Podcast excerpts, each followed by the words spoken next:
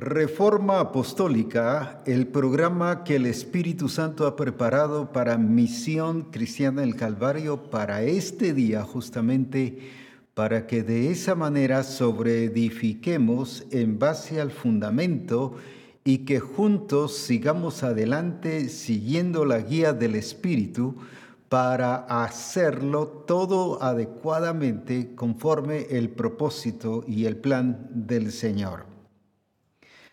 Muy gozosos y de una manera extraordinaria, sorprendidos y maravillados de la forma en que el Señor se movió durante nuestro Congreso, como han dicho varios pastores y varios hermanos que se han estado comunicando para acá, eh, debido a este tiempo que no hubo reforma, pero se han estado repasando y no solo repasando, sino enriqueciendo, estudiando y entendiendo mucho más lo que el Señor ha hablado eh, o habló en el Congreso y han dicho la verdad, cualquier palabra que digamos se queda corta a lo que el Señor nos mostró en el Congreso. Y doy gloria a Dios por aquellos que no solo han vuelto a escuchar las conferencias, porque una cosa es volverlo a escuchar y otra cosa es escucharlo de nuevo para enriquecerlo, para entenderlo y aplicarlo, que es muy diferente. Entonces, muy importante lo que el Señor está haciendo y doy gloria a Dios por aquellos hermanos que han estado eh, enriqueciendo y entendiendo más el plan y el propósito del Señor. Y lo glorioso que nos han dicho es cómo la iglesia se ha involucrado y cómo ven a los hermanos participando. Y eso es algo muy glorioso que pasó en este Congreso. Tuvimos una mayor participación en el envío de fotos, videos, y ha sido algo glorioso ver cómo la congregación plena, congregaciones enteras, estaban metidas, no solo estaban en un templo, sino estaban metidas en el mover del Espíritu. Y eso es lo glorioso. Qué maravilloso es ver la grandeza de lo que Dios está haciendo en Misión Cristiana del Calvario y cómo nos está permitiendo que disfrutemos de las riquezas la gloria en Cristo Jesús. Veamos algunas fotos de las cuales nos enviaron, nos enviaron bastantes. Y gloria a Dios, como dijo hoy, hubo una mayor participación y gloria a Dios. Así que veamos algunas fotos solo para hacer un resumen de lo grandioso, lo glorioso y lo todopoderoso que el Señor se movió y se manifestó y cómo fue que Misión Cristiana el Calvario se involucró y no solo fue parte de, sino vivió, experimentó esa gloria del Señor. Así que veamos entonces lo que hicieron algunas congregaciones y cómo vencieron limitaciones y cómo fue que permitieron, pongamos atención a cada detalle de lo que vamos a ver en estas fotos. Como estuvimos viendo las diferentes iglesias que estuvieron enviando, y incluso aún hay más, y gracias a Dios, porque eso denota, como dije, el, accionar ya de misión cristiana del Calvario en involucrarse y en ser parte. Quisiéramos ponerlas todas las que enviaron, pero la verdad que se va un programa entero sobre eso y no porque no sea importante, sino si no, no daríamos la revelación que el Señor nos está dando. Así que sí estuvimos viendo cada foto, cada eh, video que estuvieron enviando y gloria a Dios por cada uno de ustedes. Lo importante es que está subido en Facebook, así que eso lo, lo han podido ver. No es solo que, bueno, pues la gente no lo va a poder ver bien. Algunos incluso ya nos han comentado de otras congregaciones, como en este caso el pensar de iglesias de México que hicieron, mire, hicieron esto, qué bonito, otras de Estados Unidos, eh, cómo hicieron eh, las iglesias de Estados Unidos, qué bonito, o Perú, y así sucesivamente, eso demuestra que sí lo han visto. Así que gracias a Dios y como decían algunos, nos está sirviendo de testimonio, de ejemplo, para que nosotros también podamos hacerlo mejor el próximo Congreso. Así que Dios les bendiga y la verdad, como dije, palabras no hay, solo agradecimiento al Señor, pero aún esa se queda demasiado corta a todo aquello que el Señor nos estuvo impartiendo. Definitivamente el Congreso, como dije, nos dejó con un corazón abierto y con una mentalidad mucho más entendible o entendida del propósito y del plan del Señor. ¿Qué es lo que el Señor quiere que hagamos? ¿Y qué es lo que el Señor quiere no solo que hagamos, sino que no hagamos? Porque a veces solo nos, preocupamos por qué lo que el Señor quiere que haga, sino también qué es lo que el Señor quiere que no haga. Y vamos a leer el versículo que fue uno de los versículos claves durante el Congreso y vamos a darle alguna continuidad o continuación a lo que el Señor nos estuvo hablando para que no se nos impida o no nos confiemos en lo que ya solo hemos recibido y estamos avanzando, sino que sigamos adelante. Leamos entonces en Filipenses capítulo 3 y esos versículos que nos van a ayudar, el eh, capítulo 3, versículos 12 y 13. Leamos el 12. No que lo haya alcanzado ya, ni que ya sea perfecto sino que prosigo por ver si logro asir aquello para lo cual también fui asido por Cristo Jesús. Hermanos, yo mismo no pretendo haberlo ya alcanzado, pero una cosa hago, olvidando ciertamente lo que queda atrás y extendiéndome a lo que está delante.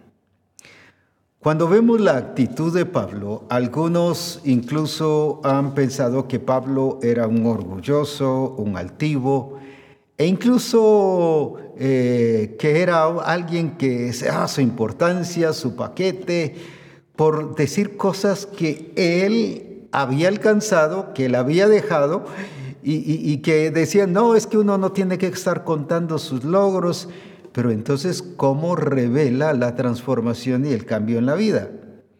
Por eso es que el apóstol Pablo, por ejemplo, aquí dice, hermanos, yo no pretendo haberlo alcanzado ya todo, pero una cosa hago. O sea, el decir lo que él va a hacer no es orgullo, sino es expresar su determinación y el servir como ejemplo. Y Él eh, nos expresa, por ejemplo, porque yo recibí del Señor. Y cualquiera diría, no, no, ¿qué es esa jactancia? Decir que recibió del Señor o que al Padre le plació, le plugo revelar a su Hijo en mí. Ese es orgullo. El problema es que el mundo nos quiere callar lo que el Espíritu Santo ha estado haciendo en nuestra vida, calificándolo como orgullo. Podría ser que en algunas ocasiones sí lo sea de alguna persona que quiere darse su importancia, pero en este caso Pablo nos está explicando la importancia de decir los logros. Cuando hablo de logros, no solo lo que hemos avanzado, sino lo que hemos logrado dejar, porque eso es logro, ese es éxito, esa es victoria. Eh, un logro no es solo lo que he alcanzado, sino que lo que he podido dejar. Ese es un logro. Y cuando alguien nos oye decir eso, dice, no, es que son orgullosos, son altivos, no, pero es que ya se, se les subió a la cabeza saber qué cosa. el mundo nos quiere callar, sin embargo viene el apóstol Pablo y nos explica la importancia de poder decir lo que le ha pasado. Por ejemplo, dice, Cristo en mí, la esperanza de gloria. Y cualquiera dijera, no, hombre, qué orgulloso es este Pablo. El decir que, tiene, que Cristo está en él. él eh, es que esa es la realidad. Por eso es muy importante que nosotros cuidemos de aquellas cosas que tratan de callarnos lo que hay que decir, porque eso mismo nos hace no solo hacer entender lo que hemos logrado en Cristo y lo que Él ha hecho en nosotros, sino también ese es testimonio para otros que sí lo pueden lograr. Y eso es lo que Pablo nos está diciendo. Yo no pretendo haberlo alcanzado ya todo. O sea, él mismo y si uno dice, uh, si con toda la revelación que Pablo tenía, no solo de él, sino de Cristo en él, del cuerpo de Cristo, cómo entendió el cuerpo de Cristo y cómo entendió a ese Cristo resucitado, a ese Cristo que le fue revelado a él, que le fue mostrado y cómo lo entendió, cómo, cómo entendió el plan del Señor y el propósito del Señor en todo. Y uno dice, con toda esa revelación, y todavía dice, no pretendo haberlo alcanzado ya todo, y hay algunos con solo que, que tienen una pequeña revelación, ya sienten que ya entendieron todo, cuando nos falta, pero eso sí, me gusta, como dije, los logros, no solo aquellos que ha alcanzado, sino aquellos que ha dejado. Una cosa hago, olvidando lo que queda atrás.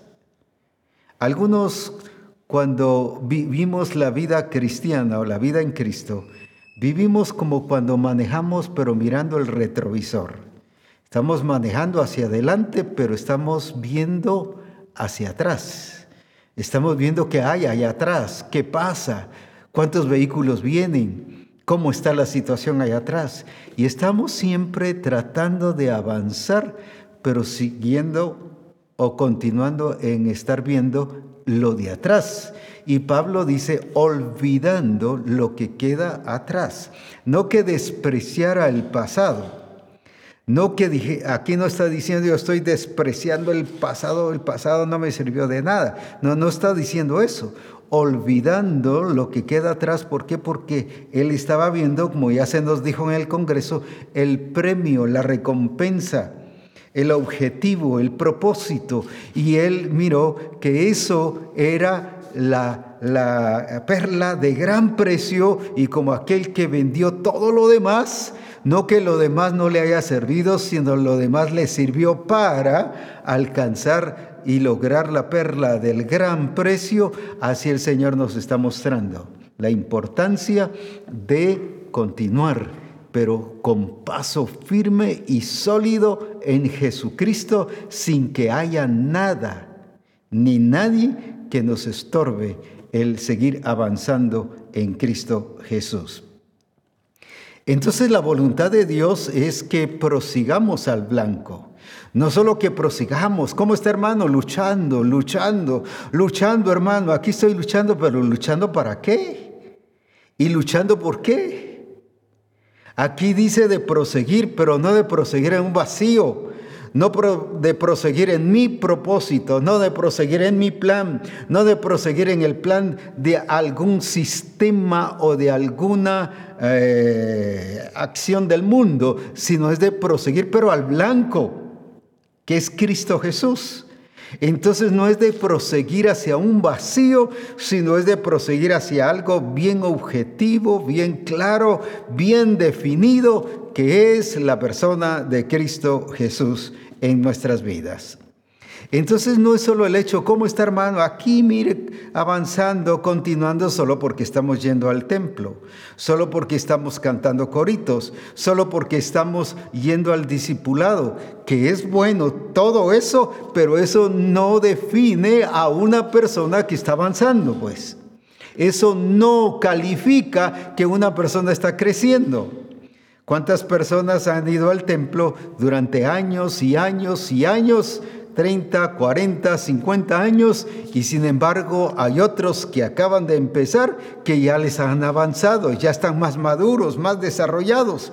La diferencia no es en años, sino la diferencia es en el desarrollo, en el crecimiento, en cuánto yo he avanzado, en cuántos logros he tenido. Como dije, no solo lo que he alcanzado, sino lo que he dejado. Porque algunos solo estamos pensando en avanzar, pero sin dejar aquello que eh, es necesario dejar. Y Pablo decía, todo eso lo he dejado. Cuando yo era niño, hablaba como niño, pensaba como niño, no dice que se puso a orar, Señor, cámbiame, que lo de niño se me quite, como muchos de ustedes han orado. Y como muchas personas creen que por orar es que se va a quitar la niñez espiritual. Claro, eso nos ayuda a edificarnos el orar. Es importantísimo. Yo oro y oro mucho. Y oro no cinco minutos ni nunca basado en un tiempo, sino para mí estar en la presencia del Señor es lo más glorioso. Pero aquí Pablo dice, pero dejé, o sea, era una actitud de él, dejé lo que era de niño. Entonces el desarrollo, el crecimiento, el avanzar, no es solo, Padre, ayúdame a avanzar y a crecer, Padre, hazme crecer. No, somos nosotros, la actitud nuestra, la que es importante en avanzar. Y eso es muy importante cuando leemos la vida y la historia de las iglesias, cómo crecieron, cómo desarrollaron, cómo avanzaron o cómo se quedaron limitadas y estancadas y volvieron otra vez a la esclavitud. Ahora, pero es por la actitud. Ah, pero si oré que el Señor me quitara esto, no es usted el responsable de quitarlo. Él ya cumplió con su responsabilidad de dárnoslo, de entregárnoslo, pero ahora está en nuestra responsabilidad el desarrollar, el crecer. Es que yo no estoy creciendo por mi pastor, porque no ha enseñado, porque quizás no está diciendo las cosas como deben ser. No, usted no está creciendo porque no quiere. Es que yo no estoy creciendo por mi discipulador, porque mire, vamos y platicamos y cuando sentimos ya solo se lee la lección. No, usted está, no está creciendo porque no quiere, porque la responsabilidad de crecer no está basada en el pastor, en el discipulador, sino en usted. Claro, cada uno tiene responsabilidad muy importante de enseñar. Es como hay esposas, es que yo no estoy creciendo porque mi esposo no va a la iglesia o porque no ora, mire, no lee la palabra. No, no crece la esposa porque no quiere. El esposo no crece no por culpa de la esposa, sino porque no quiere. Y, y aquí viene Pablo y dice, olvidando lo que queda atrás, me extiendo. Está explicando la actitud de él no dice que se puso a ayunar y a orar para que pudiera extenderse, no dice me extiendo. Entonces, si no has avanzado, no es por los problemas, no es por las luchas, sino es sencillamente porque no has querido avanzar. Porque, como decía, el avanzar es una actitud. Claro, contiene muchos más componentes, pero una de las cosas importantes, lo que nos explica aquí Pablo, me extiendo, o sea, yo me estoy extendiendo. Yo dejé olvidando lo que queda atrás. No, Espíritu Santo, hazme olvidar lo que queda atrás. No, no, no, no se puso a orar así. Lo que pasa es que somos, somos buenos y aparentemente inteligentes, aparentemente digo, porque eso no es inteligencia, sino eso se llama astucia. Decimos, si ore que el Espíritu Santo me quite esto, pero todavía lo tengo, es porque el Espíritu Santo no me lo ha quitado. Entonces nos lavamos las manos y decimos, no, el Espíritu Santo es el culpable.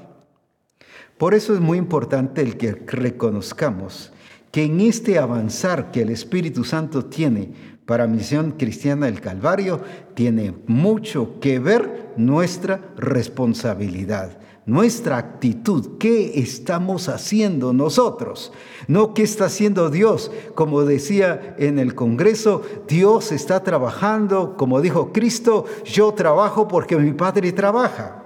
El Espíritu Santo se sigue moviendo el que nosotros hayamos dejado de orar o de colaborar o de participar en alguna acción de, ah, eh, de, lo que el Señor quiere, no significa que el Espíritu Santo se haya parado, sino lo que significa es que yo me paré y por lo tanto soy yo el que tengo que actuar, porque el Espíritu Santo, el Hijo, el Padre, todos están actuando. Entonces, ¿por qué se paran las cosas? Las cosas se paran porque yo me he parado. Ahora veamos bien lo que la escritura nos está explicando sobre esto y quiero ilustrarlo con parte del tabernáculo y del antiguo eh, Testamento y de cómo es que nos estorba y nos impide el crecer y el avanzar de acuerdo al propósito del Señor.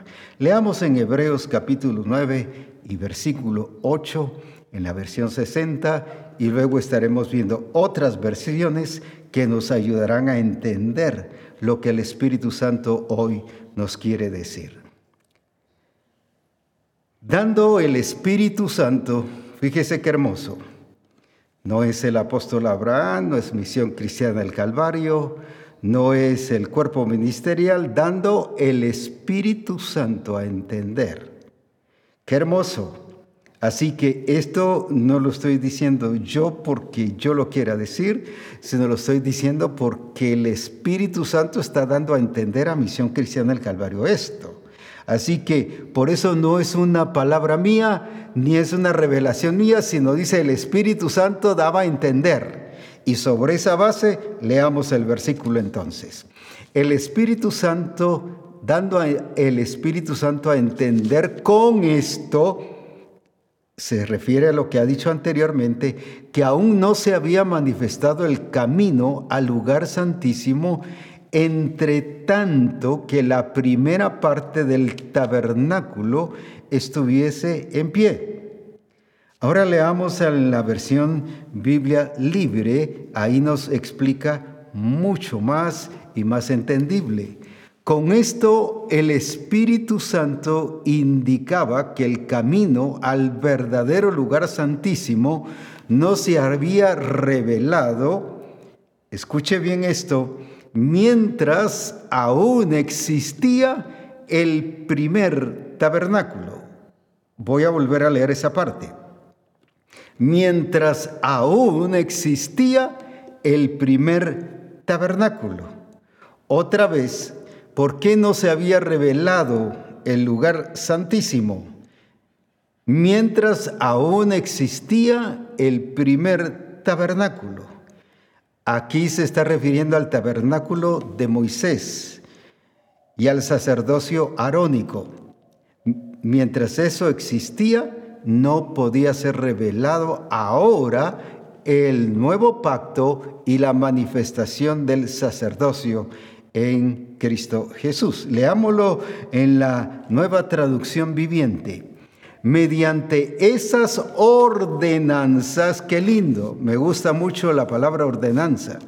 Entonces no me está dando a escoger, ni me está dando a, qué, a, que yo pueda eh, escoger entre una cosa y el la otra. No me está diciendo, bueno, pues mira cuál te conviene o cuál te parece o cuál sientes que debe ser. No, aquí está dando una ordenanza el Espíritu Santo. Así que leámoslo entonces. Mediante esas ordenanzas, el Espíritu Santo daba a entender que la entrada al lugar santísimo no estaba abierta a todos, en tanto si era en pie el tabernáculo y el sistema. Escucha, aquí no solo habla del tabernáculo, sino y el sistema que representaba. Qué tremendo esto. No solo nos está hablando del tabernáculo, sino del sistema, de lo que su ideología, su, su religiosidad, de lo que manifestaba, lo que expresaba. Ahora, ¿por qué no podía revelarse? Y eso lo dijo el Espíritu Santo. ¿Por qué no podían manifestarse estas cosas? Porque no lo entendían de que el tabernáculo anterior debiese haber sido quitado. ¿Por qué razón? Porque es un nuevo pacto. Entonces, el nuevo pacto implica no solo una nueva experiencia, una nueva vivencia, una nueva dimensión, una nueva etapa, aunque sí lo define, sin embargo, el nuevo pacto nos está mostrando que si es nuevo es porque lo viejo, porque lo anterior ya fue dejado, ya no funciona. Sirvió un tiempo, fue dado por Dios, pero ahora ya no es funcional. ¿Por qué razón? Porque dice que la ley fue nuestro ayo para llevarnos a Cristo, mas venido Cristo, ya es diferente, ahora es todas las cosas, es en Cristo Jesús. Ahora, entonces, ¿qué nos está diciendo? Ahora, quiero que entendamos un poquito de historia y un poquito de, la cultura por la cual o la razón por la cual el apóstol Pablo está hablándole esto en carta a los hebreos. Algunos dicen que otro fue el que escribió Hebreos, otros dice, prefieren decir, bueno, el que lo escribió, pero por la forma en que escribe y la profundidad que escribe y porque muchas palabras similares son utilizadas por, por eh, el escritor, eh, tanto en Colosenses como en las demás cartas, por eso creo personalmente que es el apóstol Pablo quien lo escribió. Ahora, entonces, ¿por qué a quiénes les está escribiendo? Si ustedes recuerdan, ahí dice hermanos. Entonces, ¿a quiénes les está escribiendo? A los hebreos. ¿Y quiénes son los hebreos? Los hebreos son judíos que se habían convertido a Jesucristo. Pero se viene y les llaman hebreos. Voy a explicar primero de dónde se origina la palabra hebreo. En Génesis 14, 13 nos habla de cómo es que en el caso de Abraham, Abraham se le llama Abraham el hebreo. Ahora quiero que veamos bien el, el punto clave sobre esto. No fue Dios el que le puso hebreo. No le dijo, tú serás hebreo, ni tampoco tu descendencia será hebrea. En ninguna parte de la escritura dice. Entonces, hebreo, ¿quién se lo puso? Fue cuando Abraham salió de Ur de los Caldeos para Arán y pasó por Mesopotamia. Entonces, ¿quiénes fueron los que le pusieron el nombre hebreo? Abraham el hebreo fueron los de Mesopotamia, gente pagana. Fíjese que ahora estamos entendiendo mejor el asunto. Es gente pagana que le puso hebreo. ¿Por qué? Porque la palabra hebreo significa, ¿qué cosa? El que pasó al otro lado. Entonces cuando estaban diciendo Abraham el hebreo, eh, eh, porque ahí todavía se llamaba Abraham, por eso estoy mencionando así. Entonces, ¿qué era lo que estaban diciendo? Eh, Abraham el que pasó al otro lado. Y para no decir Abraham el que pasó al otro lado, Abraham el hebreo. Porque hebreo significa, el ser hebreo en este caso, significa el que pasó al otro lado. Pero eso se lo pusieron los de Mesopotamia, los paganos. O sea, no estableció ninguna religión o ninguna, eh, ningún sacerdocio, no estableció ninguna nación hebrea como hoy se le llama, eh, no estableció ninguna cosa, sino sencillamente lo que le dijeron a Abraham en este caso era que él había pasado al otro lado y ciertamente había salido de Ur de los caldeos y había pasado el río y por lo tanto le dijeron, este es el que se pasó de, de un lado al otro lado. En otras palabras, lo estoy explicando así. Y de ahí se originó la palabra hebrea.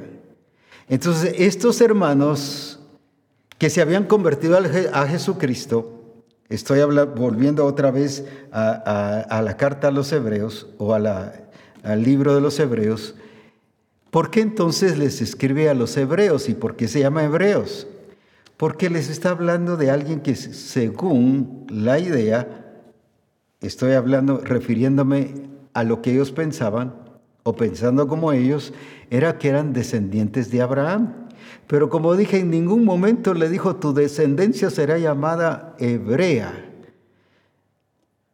Y cuando analizamos o vemos bien la escritura, como dije, el quien la llamó hebreo fueron los paganos de Mesopotamia.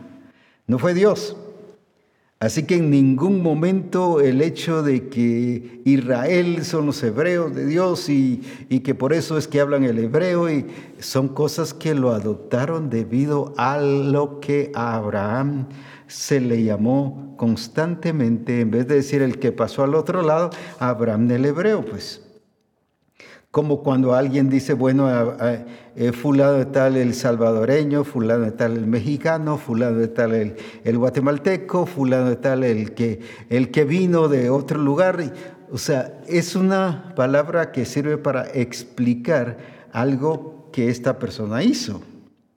Entonces, cuando entendemos esto, estamos entendiendo de esta gente que se había convertido a Jesucristo.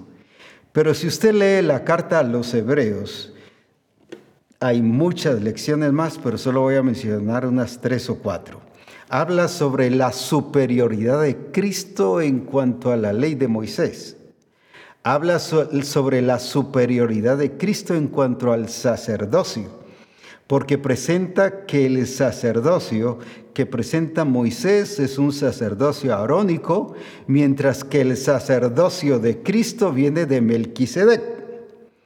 Es limitado el sacerdocio arónico, mientras que el de Melquisedec, la escritura habla que es rey y sacerdote. Los sacerdotes arónicos no eran reyes, ni fueron reyes entonces habla de esa limitación, habla de la superioridad del sacerdocio, del sumo sacerdocio. La otra cosa que habla es que los sacerdotes al oficiar la ceremonia, estoy hablando ya de los del caso de Moisés, eh, del caso del tiempo de Moisés, el sacerdocio arónico, todo lo que hacían con los machos cabríos y al derramar la sangre solo limpiaba el pecado. Pero muestra ahora eh, que Cristo no vino a limpiar el pecado nada más, sino vino a quitar el pecado. Si ustedes recuerdan cuando Juan el Bautista dijo, he aquí el Cordero de Dios, no dijo que limpia el pecado, sino que quita el pecado. Entonces está hablando sobre esa superioridad de sacerdocio de Cristo y también habla que el, otro sacerdocio, el de Arónico, era temporal, mientras que este sacerdocio es eterno, permanece. Aquellos tenían que estar entrando cada año para oficiar las ceremonias o constantemente, mientras que Cristo dice que Cristo de una vez para siempre realizó la obra de redención. Ahora, ¿por qué viene aquí el escritor? Como dije, para mí eh, fue Pablo, pero eh, respetando a todos los demás, eh, el escritor viene y ¿por qué les aclara esto a los hermanos hebreos? Porque estaba la tendencia que los judíos estaban presionando y haciendo volver a estos hermanos que habían reconocido a Cristo a que volviesen otra vez a las prácticas, a las costumbres y a las tradiciones judaicas.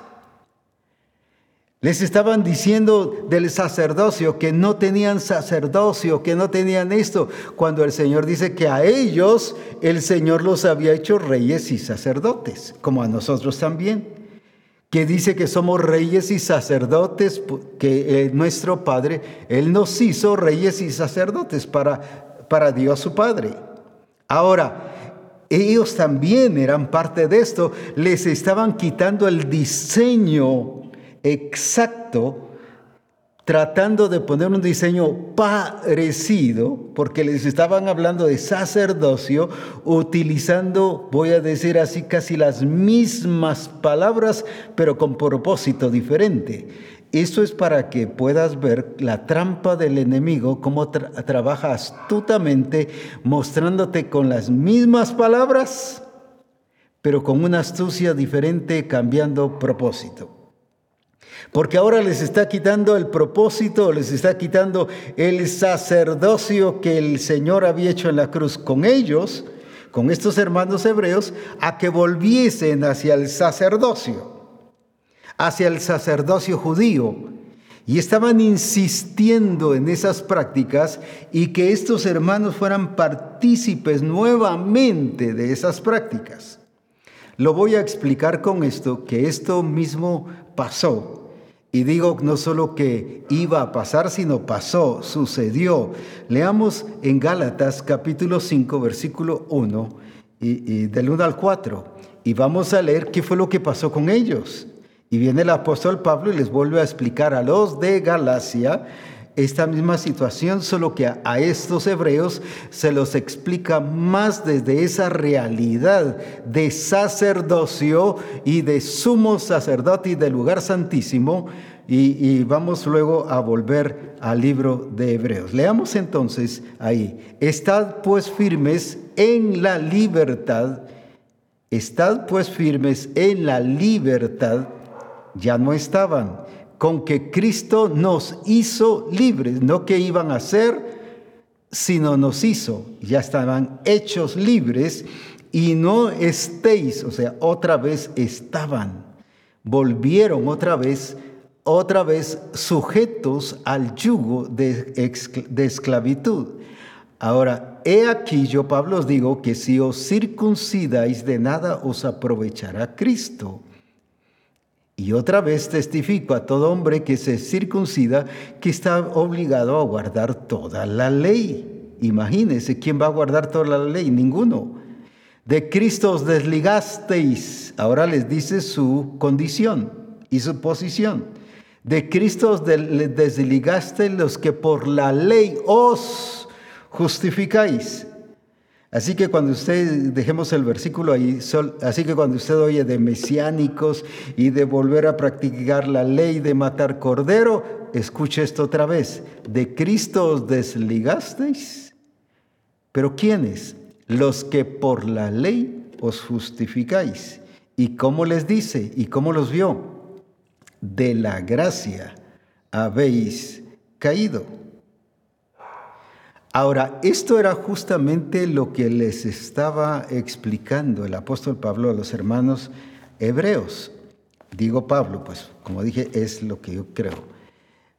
Ahora, qué importante es el que podamos entender esto nosotros de conservar nuestra libertad y no permitir que por tener el tabernáculo anterior, el tabernáculo antiguo, en pie. ¿Qué significa en pie? Levantado. ¿Qué significa levantado?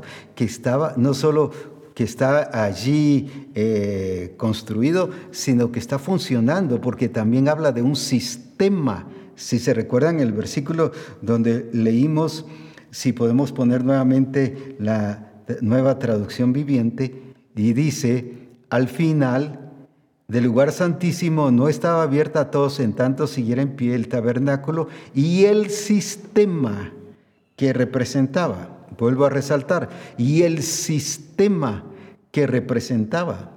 Entonces, cuando está hablando del tabernáculo en pie, no solo está hablando de una presencia física de un templo, sino de una funcionalidad ideológica o de creencias o de prácticas que ya no eran funcionales, que ya no eran, ya, ya, ya habían dejado de ser, que sí Dios las dijo, pero como dijo, dije o dice la escritura, fue nuestro ayo para llevarnos a Cristo y que ya ahora eso ya no está, porque ahora es un nuevo pacto. Entonces el vivir bajo el nuevo pacto no es solo que estamos viviendo una nueva época, un nuevo tiempo glorioso de un Cristo resucitado, sino es el vivir bajo un tabernáculo no hecho de manos, sino del tabernáculo celestial y presentado por Cristo Jesús, el cual él mismo se presentó una sola vez. Y a ti te ha hecho templo del Espíritu Santo y a mí también. Porque somos, le dijo Pablo a las iglesias de Corinto, somos el templo del Espíritu Santo. Entonces, ¿qué nos está diciendo la Escritura? La importancia de liberarnos y de librarnos de la liberarnos de ese sistema y de librarnos de esa esclavitud. Por eso les dice a la iglesia de Galacia, ¿Por qué están cayendo otra vez en el yugo de esclavitud?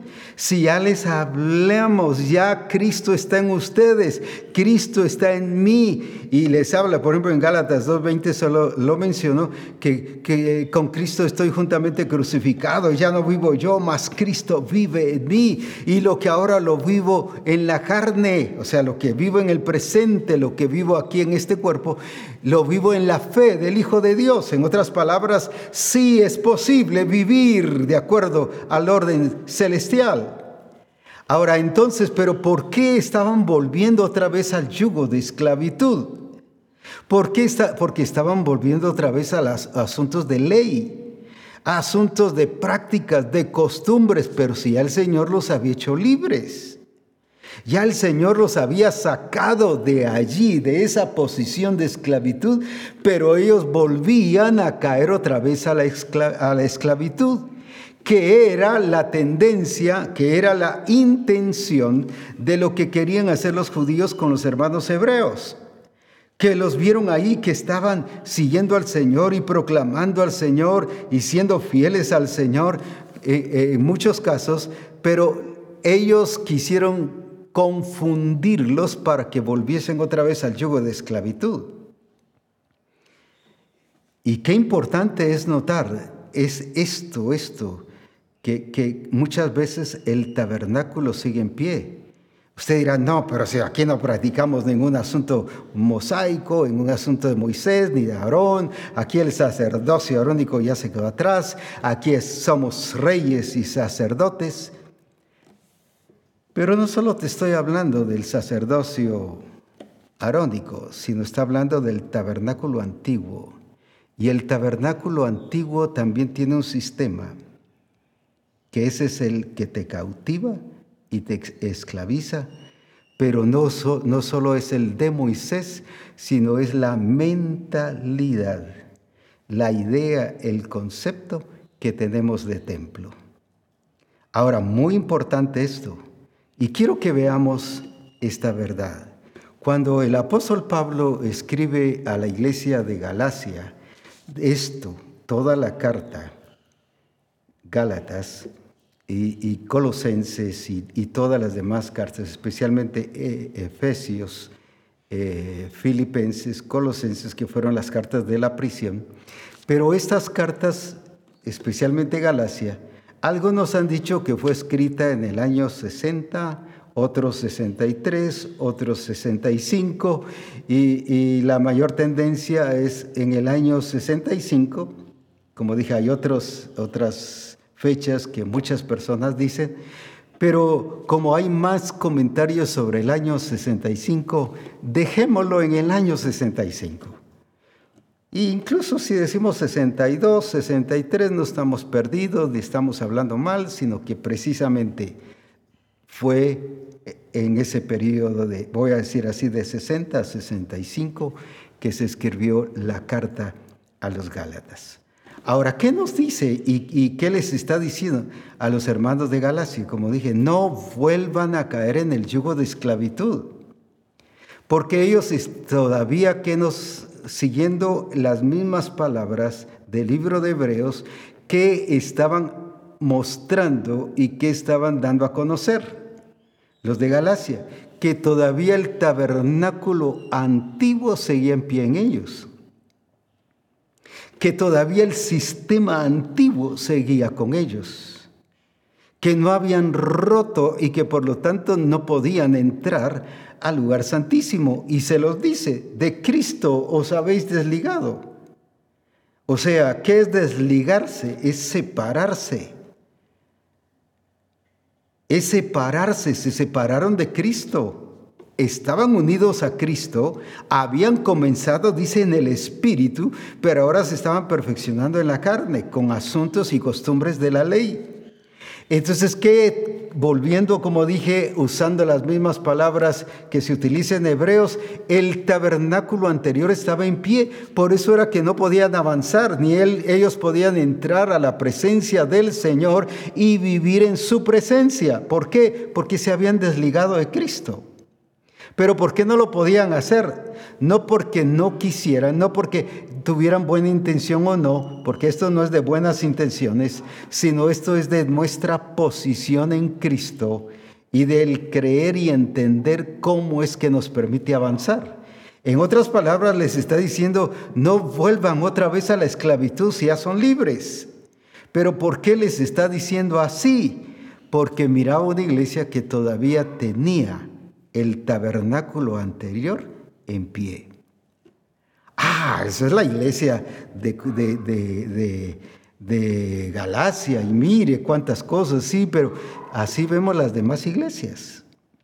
Si usted lee todas las demás iglesias, encontramos iglesias donde estaban viviendo bajo la esclavitud, aun que el Señor los había hecho libres.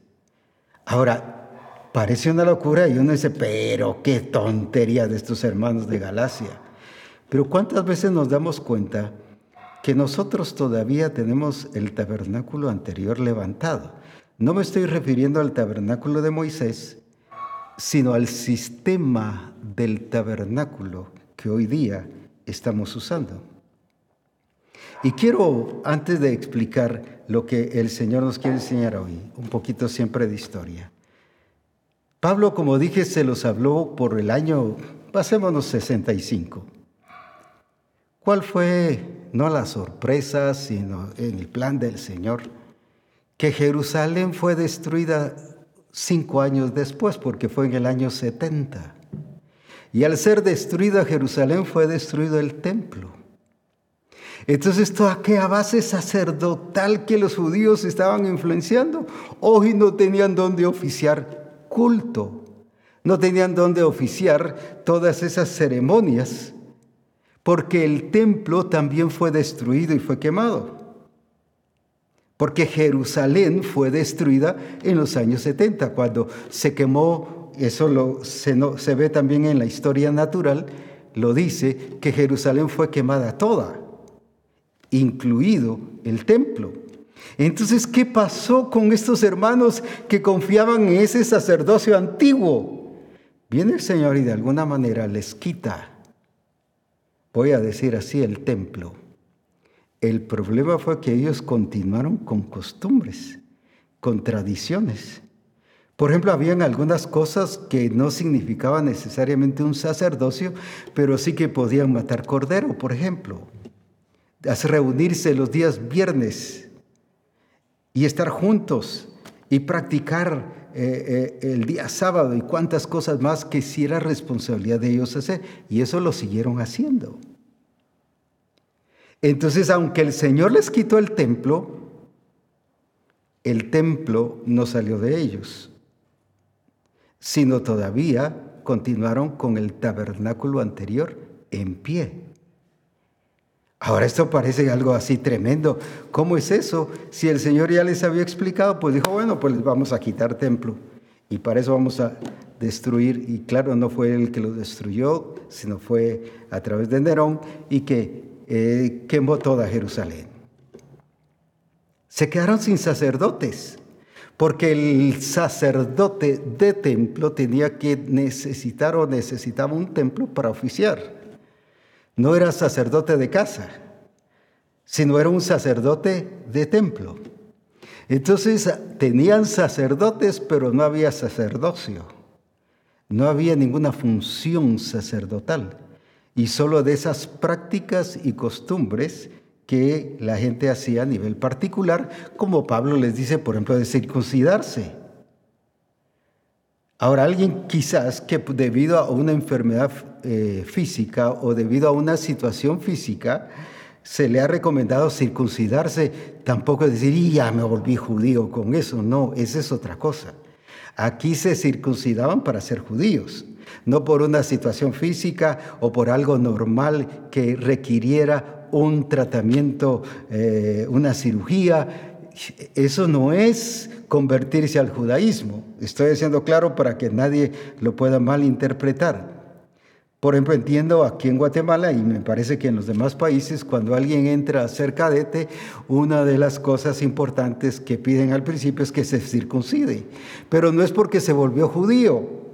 Lo que estoy explicando es evitando que alguien mal interprete esta situación, porque Pablo sí ataca. Si alguno se circuncida, esto no le va a servir para nada.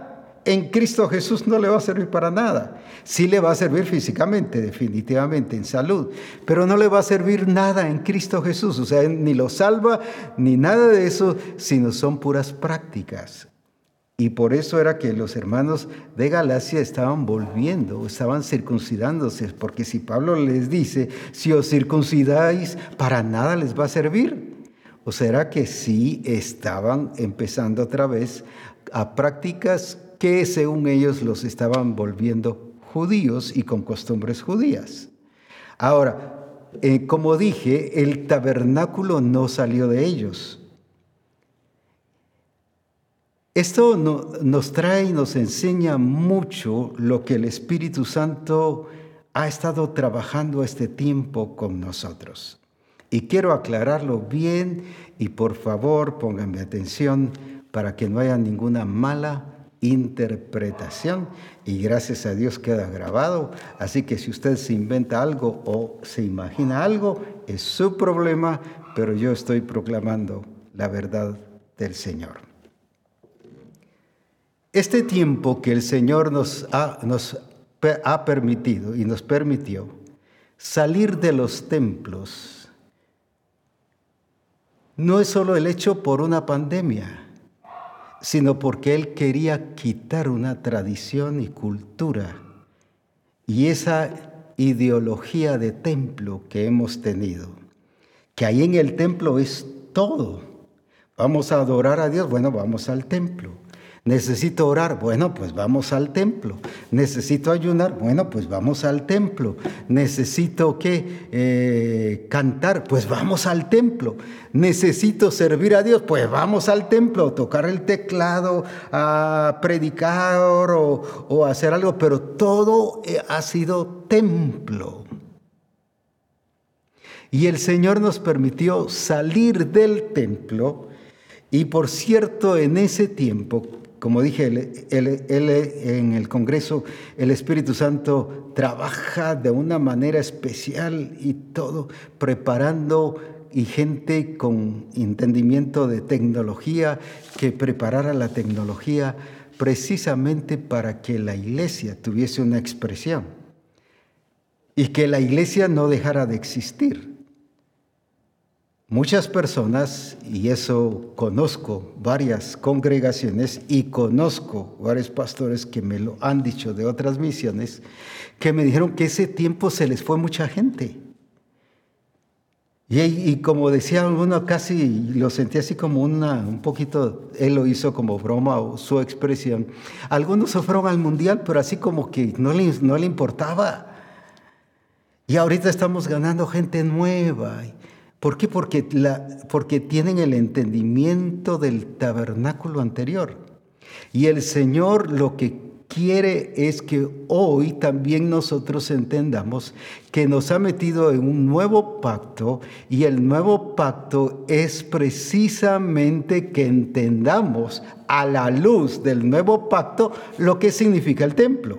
Y para eso permitió que saliéramos no para que quitáramos de una vez el uso del templo, sino para que no entendiésemos que ahí era todo. Servir a Dios no es solo en el templo, servir a Dios es el 99% afuera y el 1% es en el templo. ¿Será tan poquito? Sí, pero hemos creído que tocar el teclado, que tocar la guitarra, que tocar el pandero, que, que, predicar, que, que limpiar el templo. Gloria a Dios por eso.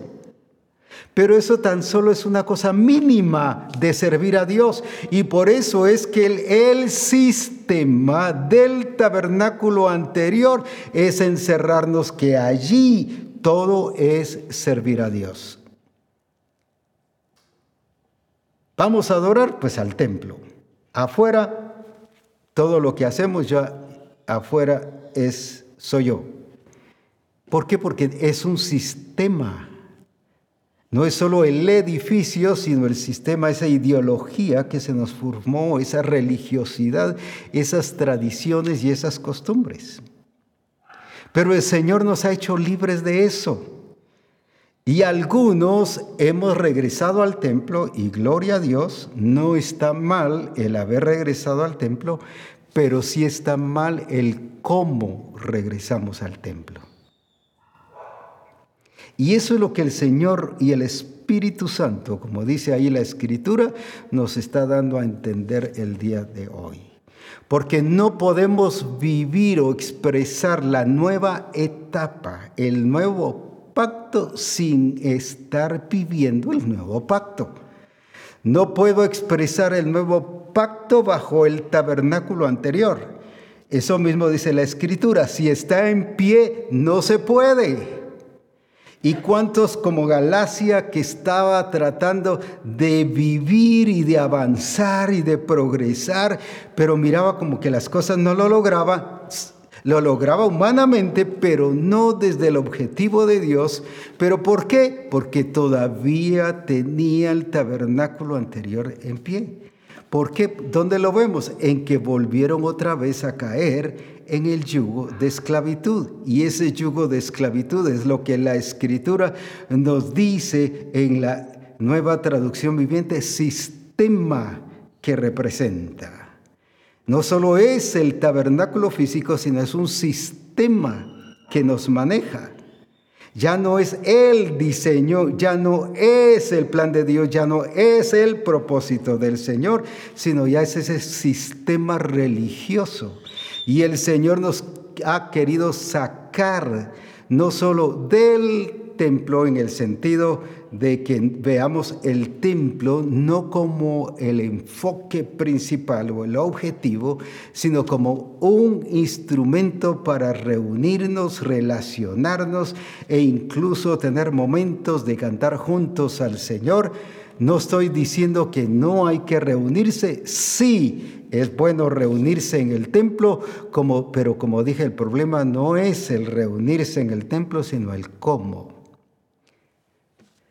Ahora, cuando el Señor nos está permitiendo regresar al templo, porque no es solo regresar al templo, es regresar al llamado y al propósito de Dios. Es regresar al llamado y al propósito de Dios para que nos expresemos como cuerpo hacia las naciones entre nosotros mismos como congregación, pero especialmente que tengamos una expresión del cuerpo. No podemos solo una expresión del cuerpo, pensamos que somos iglesia encerrados en cuatro paredes y relacionando y que porque aquel toca, que aquel predica, que porque aquel barre, que porque aquel cuida la puerta, que hace otro, por privilegios la escritura no nos habla, cuando nos habla de cuerpo, de privilegios, sino nos habla de dones, que es muy diferente. Y nos habla de dones, pero también nos habla de ser parte del cuerpo. No nos habla de privilegios, los privilegios están en la congregación, es allá. Pero eso no es todo. Y, y, el problema es que hemos pensado estoy sirviendo al Señor y todo. ¿Por qué? Porque dirijo. Gloria a Dios. Mire, el Señor me hizo en dirigir. Y ese es su todo. Ya no evangeliza, no ayuna, no ora, no expresa delante de sus compañeros eh, a Jesucristo. No vive como cuerpo, pero está sirviendo al Señor porque dirige. Lo mismo el pastor porque predica y porque enseña y porque habla allí en el templo y como está encerrado en el templo piensa que ya todo es su servicio al Señor cuando eso es solo una pequeña parte de lo que le corresponde hacer. Es formar a Cristo en cada uno. Estoy de parto hasta que Cristo sea formado en vosotros, les dice Pablo. Ahora, pero él no estaba en el templo, él estaba en una prisión. Y desde allí estaba formando, escribiendo, transmitiendo la revelación. Lo que quiero mostrar es que no necesita usted estar en una prisión para formar a Cristo. Lo que estoy diciendo es que no necesita necesariamente el templo para formar a Cristo. La formación es un discipulado. Me gusta mucho la escritura y después lo vamos a ver, Cuando dice, solo lo menciono en Génesis 1, hagamos al hombre a nuestra imagen y semejanza, está el hombre creado. Pero luego en el capítulo 2 dice, y formó Dios al hombre y lo puso en el huerto del Edén. No solo lo creó, sino lo formó. Mire qué precioso. Para que administrara el huerto. Lo capacitó, lo habilitó, lo preparó para eso. Entonces eso es lo que nos toca hacer. No solo es que seamos engendrados por el Espíritu y nacidos de nuevo, sino necesitamos esa imagen de Cristo que sea formada en nosotros. Por eso Pablo decía, estoy de parto hasta que Cristo sea formado en vosotros. ¿Por qué? Porque nacer de nuevo es un instante, pero formados es un proceso. La formación no es mágica Padre, forma, ya se quedó formado, ya está, maduro. No, necesita un proceso. Y ahí es donde nos cuesta entender la obra del Espíritu Santo y donde no permitimos avanzar. Y ahí es donde se aplican muchas veces, o donde se aplica muchas veces este tabernáculo antiguo, y donde se demuestra que no hemos dejado las cosas viejas Ah, ya dejé de hablar malas palabras, gloria a Dios, amén. Ya dejé de mentir, amén. Pero sigue con el tabernáculo antiguo. Como lo hacía en esclavitud la iglesia de Galacia. Y como querían y estaban influenciando a los hermanos eh, hebreos, en este caso, los judíos, influenciando a que ellos volviesen otra vez al judaísmo y que mantuvieran el tabernáculo en pie. Viene Pablo y les dice, no, no, no, mientras esté el tabernáculo antiguo, el tabernáculo anterior en pie, no puede revelarse la entrada al lugar santísimo. Entonces, ¿por qué muchos no pueden entrar a esta nueva dimensión de expansión extraordinaria, nunca vista, cosas que ojo no ha visto, ni oído ha oído, ni, ni siquiera ha llegado al corazón del hombre, o sea, ni siquiera se ha imaginado? Imagínense cuántas cosas hoy el hombre se ha imaginado, pero aunque sea una grandeza eso, no le supera a lo que el Señor tiene preparado para su iglesia. Las cosas mayores, las que Él no que no haya podido hacer, sino no las hizo porque no las podía hacer sin cuerpo, porque ahora el Cristo resucitado y necesitaba de su cuerpo, Él es la cabeza, pero la iglesia es su cuerpo, para que sea la iglesia la que le exprese y le represente. Pero para que la iglesia cumpla esa función, necesita quitar el tabernáculo antiguo, pero no solo como congregación de hoy quitamos, no es por declaraciones. Aquí no dice que Pablo se puso a declarar, sino eh, fue una actitud dejé el pasado y ahora me extiendo, no es proclamas, ahora proclamemos, ahora actuemos proféticamente, no, no es por eso, es por dejar el tabernáculo antiguo y extendernos a lo que está delante, pero vamos a extendernos a lo que está delante, pero bajo ese nuevo pacto, bajo donde Jesucristo es superior al sacerdocio arónico, donde no estamos ministrando bajo un sacerdocio arónico, sino de Melquisedec, porque somos reyes y sacerdotes, donde estamos enfatizando ahora no que estamos en prácticas arónicas, ni en actitudes, ni en servicios arónicos, sino precisamente es Cristo el Señor de cada reunión y de nuestra vida.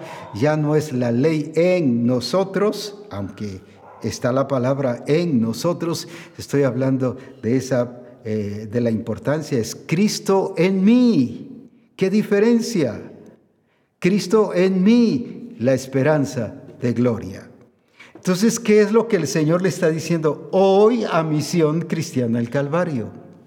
¿Qué es lo que el Señor te está diciendo a ti y a mí? Vuelvo otra vez a decirte, ¿qué es lo que el Señor te está diciendo a ti? Sí, tú ya dijiste, vamos a avanzar y gloria a Dios. Pero vamos a estar tratando de avanzar sobre un terreno resbaladizo, lodoso, sobre un terreno que nos va a hacer resbalar. Si tenemos el tabernáculo antiguo en pie. Y como dije, no necesariamente son las prácticas mesiánicas, sino, son, es, sino es ese sistema, esa ideología, esa religiosidad que se ha tenido de templo. Gloria a Dios por los que han vuelto al templo. Pero lo importante, como dije, es volver al templo, pero con una actitud de volver al propósito y al diseño, al llamado que la iglesia tiene como cuerpo. En otras palabras, ¿por qué razón? Si nos damos cuenta y si hiciéramos una encuesta, pero mejor acá a nivel personal, aunque a veces la carne uno dice, ¿cómo estoy? Estoy, estás bien, estás pero precioso en el Señor. Y cuando uno pregunta, ah, yo estoy precioso en el Señor, estoy bien. No, no. Sencillamente frente al Espíritu Santo y delante del Señor. Si hiciésemos una encuesta, ahora que has regresado al templo, ¿no te has vuelto a encerrar otra vez? y otra vez te ha cautivado el sistema. Y ya solo transmite, no, pero si yo transmito, sí, pero transmites el culto, pero no avanzas en crecimiento y desarrollo. Ah, no, pero si nosotros, mire, estamos publicando y otros ya han dejado de transmitir su servicio porque ya están reunidos, ya se conformaron, o sea, el cómo regresaron, les importaba estar en el templo, pero no vivir como cuerpo de Cristo, ni funcionar ante el mundo como cuerpo de Cristo. Entonces, no podemos vivir ni avanzar aunque hagamos proclamas y aunque digamos, tengamos la mejor intención, no podemos avanzar si el tabernáculo antiguo está en pie. ¿Qué tenemos que hacer entonces? Pues hacer lo que el Señor ya hizo. Si ya lo hizo el Espíritu Santo, pero nosotros volvimos a caer. No estoy diciendo en el templo, sino en el sistema del templo. Otra vez nos volvimos a reunir y encerrados en privilegios, en la adoración, en la expresión de la iglesia. Hay muchos, y digo muchos porque así ha sido, no digo muchos como cuando la gente, hay dos, tres, y dice muchos lo han hecho, no estoy diciendo muchos porque muchos. Incluso ya han dejado de evangelizar, ya las transmisiones o los grupos de comunión familiar que tenían en línea, ya muchos de ellos ya han dejado de funcionar. Y les he preguntado, ¿y qué pasó? Es que como ya estamos ahora en servicio, y ahora, pero si, ¿cómo te vas a extender hacia las naciones? Si el Señor nos enseñó del templo y de predicar y de enseñar fuera del templo usando la tecnología que el Señor ha permitido que haya desarrollo y que haya crecimiento, pero no nos estanquemos porque la iglesia ha sido llamada a ser expansiva y extensiva de una manera sorprendente como el mundo nunca lo ha visto. Entonces, ¿qué nos está diciendo el Espíritu Santo hoy? Deja el tabernáculo anterior que está en pie, que está funcionando y que su sistema nos está dominando. Eso es caer en esclavitud. Pero el Señor nos ha libertado de eso. Pero como dije, hemos vuelto muchos, en un alto porcentaje, a caer otra vez en lo mismo. Ya nos encerramos en el templo y nos confiamos. Y dejamos de ver una iglesia expansiva, una iglesia poderosa, una iglesia abarcadora, una iglesia que se extiende, que se expande, y pero que ha sido llamada a expresarse como cuerpo. Ahí está el punto importante. que ahora no es expresarte como iglesia, como congregación, sino ahora es expresarte como cuerpo, porque el Señor dijo que puso todas las obras de las tinieblas bajo la planta de sus pies, la iglesia la cual no dice es la congregación, sino la iglesia la cual es su cuerpo. La pregunta es, ¿te estás expresando entonces como cuerpo? Ah, sí, yo me relaciono con los ah, nos platicamos y después nos vamos a comer unos tacos o, o unas enchiladas o bueno, depende de lo que se practique en su país. No, eso solo es relación. Eso es solo convivencia. Cuando está hablando de vida de cuerpo, está hablando de dones. Y qué importante es, y quiero decirte algo y espero no confundirte, sino aclararte bien, nuestra vida y nuestra expresión. La escritura no menciona que un don produce fruto. Edificación sí, pero no fruto, porque el fruto solo lo produce la semilla. Siembra un don y no te va a dar dones pero siembra una semilla de naranjas, que es lo que se me ocurre aquí, y lo que te va a dar es naranjas, es fruto. Entonces tenemos que funcionar como cuerpo para la iglesia, no para la congregación, para la iglesia de la gente nacida de nuevo. Pero también tenemos que dar fruto ¿Qué cosa? Transfiriendo la vida de Cristo, así como Cristo hizo. Él era el unigénito, hijo del Padre, pero al morir, ¿qué hizo? Por eso dice que los, sus primogénitos no se avergüenza de llamarnos hermanos. ¿Por qué? Porque es el primogénito entre muchos hermanos. ¿Qué pasó? Se multiplicó y fructificó. Ahora, el habernos encerrado en el templo, nos hemos dedicado otra vez a los privilegios.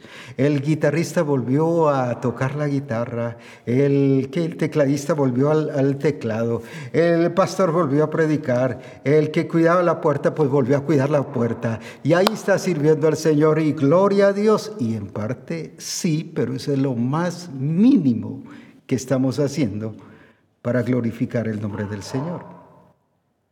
Entonces, ¿qué es lo que el Señor quiere? Que entendamos que ahora estamos en un nuevo pacto, pero ese nuevo pacto no concierne solo a Cristo, sino concierne a mí.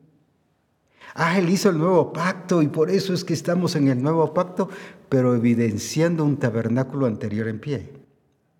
Así que quitémoslo y el Espíritu Santo hoy, como dice la Escritura, ya leímos el texto, da a entender, y si nos da a entender es que lo quitemos, no al Espíritu Santo, sino estoy hablando del tabernáculo anterior, que quitemos el tabernáculo anterior, costumbres, tradiciones, culturas, y si ustedes recuerdan el versículo que Jesucristo le dijo a la gente, vuestras costumbres y tradiciones anulan la ley de Dios, en otra versión dice anulan la palabra y en otra versión dice anulan los mandamientos de Dios. ¿Y cuántas veces insistimos en lo mismo? A veces por presiones del pastor, bueno, pues regresemos al templo. Y es que no está mal el regresar al templo. Pero ¿será que la iglesia ya aprendió que el templo solo es el instrumento para un volver al propósito y plan del Señor? ¿O es que otra vez volvimos a caer en el yugo de esclavitud? Esa respuesta la tienes tú y la tengo yo. Así que revisa qué es lo que estamos haciendo a nivel de templo. Gloria a Dios. Y como dije, gloria a Dios. Y qué bueno que nos estemos reuniendo en el templo. O sea, no está mal ni es pecado, gloria a Dios. Pero Él quiere que el templo, eso salga de nuestro corazón, en el sentido no que ya no lo amemos ni lo apreciemos y que lo descuidemos, sino estoy hablando que ahora entendamos que Cristo no está en el templo, que el Espíritu Santo no está en el templo físico, sino está en mí como templo del Espíritu. Por eso es que aquellos coros, venga tu gloria y venga tu gloria, no tienen sentido. Ah, qué hermoso, mira cómo me llena, mire, me produce gozo, hasta me hace llorar. No, si la obra del Espíritu Santo no es hacerte llorar, es hacerte entender que está en ti y que está en mí. Entonces ahora el Espíritu Santo no es que esté afuera, está en mí y está en ti. Ríos de agua viva que sucederá, dice, correrán ríos de agua viva, dentro, de adentro hacia afuera, no de afuera hacia adentro. Así que cuando yo digo Espíritu Santo, que la presencia del Espíritu, bienvenido Espíritu Santo, hay alguien que canta así, algunos ya se recordaron quién. ¿Por qué bienvenido si está aquí, está en ti? Y o sea, muchos están fuera del sentido real, porque todavía están pensando en el tabernáculo anterior. Te estoy poniendo ejemplos para que veas que sí hay muchas cosas que todavía están. Démosle la bienvenida a Cristo. Cristo ya está aquí presente. No. Él, uh, hubo otro pastor que les dijo, recuerdo una vez que les dijo, ya Cristo estaba aquí presente. Vino unos cinco minutos antes de que nosotros viniéramos. Sea, puros cuentos religiosos, pues, manipulación. Es señal que el tabernáculo anterior sigue en pie, que el énfasis es lo físico, cuando Él está en mí, porque usted y yo somos templo del Espíritu Santo. Así que es necesario que revisemos hoy. Sí, pero mire, yo todo mi deseo es avanzar y avanzar. Sí, pero no vas a poder avanzar si no quitas el tabernáculo anterior. No estoy diciendo que ahora vas a agarrar la piocha y vas a traer un ¿qué? tractor y a destruir el templo que tienes. No estoy hablando de eso. Dije, gloria a Dios por estarnos reuniendo en los templos. El asunto es cómo nos estamos reuniendo, cuál es nuestra actitud allí. Si yo me he encerrado en el privilegio y he dejado los dones, y he dejado de vivir y expresar el cuerpo de Cristo, entonces sencillamente todo ese tiempo que el Espíritu Santo nos trabajó afuera, nosotros lo hemos echado a perder. Y así con franqueza, lo hemos echado a perder. No digo que el Espíritu Santo trabajó en balde, Él no trabaja en balde. Somos nosotros los que no lo aprovechamos. Y gloria a Dios por los que han regresado y por los que van a regresar y que regresemos. Gloria a Dios por eso. Pero con esa actitud de un nuevo pacto que glorifique y exalte la obra redentora. Y la obra redentora no es solo que limpia nuestros pecados o quita nuestros pecados, sino está hablando de un sumo sacerdocio eterno, glorioso y que te ha hecho a ti y a mí reyes y sacerdotes. Así que a revisar cuánto tabernáculo antiguo todavía hay. Revísalo y sácalo. Y establece que ahora, no tú por proclama, sino porque esa es tu posición en Cristo, estamos bajo un nuevo pacto. Y concluyo con esto. ¿Por qué la escritura dice que somos ministros competentes pero escucha esto, de un nuevo pacto. El antiguo pacto no nos hace competentes. Entonces no vamos a poder avanzar aunque hagamos proclamas, aunque oremos, aunque ayunemos y aunque digamos estoy con toda la intención de avanzar. No hay competencia, ¿no? Tenemos la capacidad de avanzar porque dice y lo define la escritura, somos ministros competentes de qué? De un nuevo. Así que adelante, misión cristiana del Calvario. ha sido llamada a ser ministro competente de un nuevo pacto. Y ahí estamos y eso somos. Pues vivamos lo que somos. Vivamos donde estamos. Y echemos fuera todo aquello que trata de estorbarnos como estos judíos estaban tratando de estorbar a los hebreos a volverse a las costumbres y tradiciones judaicas. El mundo nos está tratando de volver al sistema y vuelvo, no solo es tabernáculo, sino hay sistema. El sistema tenemos que echarlo fuera, porque el único que nos dirige a nosotros no es el sistema, sino es Cristo Jesús a través del Espíritu Santo. Que Dios te bendiga y que juntos sigamos disfrutando de ese avanzar glorioso en Cristo Jesús.